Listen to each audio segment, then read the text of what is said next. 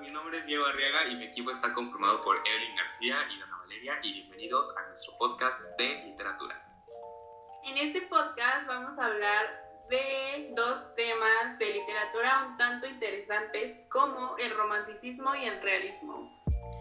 Primero hablaremos del romanticismo, y este es un tema muy popular, pero realmente no es como todos lo pensamos, ¿eh? No son ni chocolates, ni cartitas, ni el novio, nada de eso. Cierto, yo creí que era otra cosa muy diferente antes de la clase de literatura. Pero pues no se preocupen, para eso estamos aquí, para hablar de estos temas, compartirlo con ustedes. El romanticismo ha tenido una gran fama en la sociedad con una vista, como el nombre lo dice, de romance, amor, cariño y felicidad. Pero en, sus inicios es todo lo contrario. El romanticismo se caracteriza por la soledad y el aislamiento como una forma de vida. Así es. El romanticismo tiene como reacción ante la revolución industrial científica. Se encuentra como un aspecto histórico y un aspecto aestético. Bueno, continuando con el aspecto aesthetic, dice mi compañero, ahora hablaremos de las características del romanticismo, como lo es la predilección con temas asociados con la muerte y aquellos que desvelan curiosidad. También hacen una búsqueda a través de temas como lo son los sueños, lo sobrenatural y el enigma.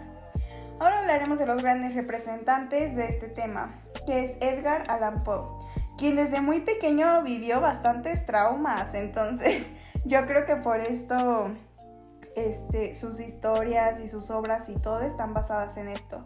Algunas de las características del romanticismo es la evolución de un mundo ideal y visionario, ambiente gótico, lo sobrenatural, la influencia de la cultura árabe, espacios grotescos, efectos sorpresivos, atmósfera surrealista, y el fundador de la novela de detectivesca y policíaca, por su manejo de la lógica, suspenso y misterio.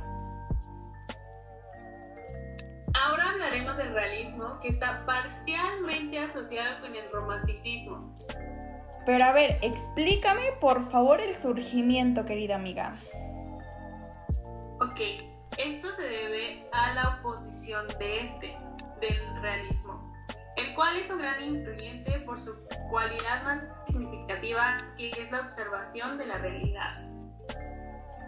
Pero también recuerden que se hizo popular porque en esta corriente se comienza a escribir una literatura sobre mujeres, pero escrita por los hombres, lo que implica una gran observación detallada en la literatura de los espacios, personajes y situaciones. Ahora yo mencionaré las características del realismo. Bueno, obviamente las más importantes, las cuales son el interés en la sociedad, dejando de lado la intimidad de los autores. También está conformada por un lenguaje sencillo y claro. También por prosa, que está predominada sobre la poesía.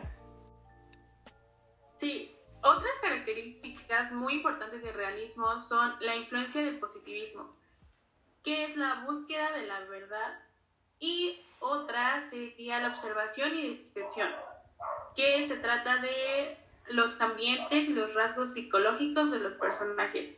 Un fragmento o una obra que les recomiendo leer.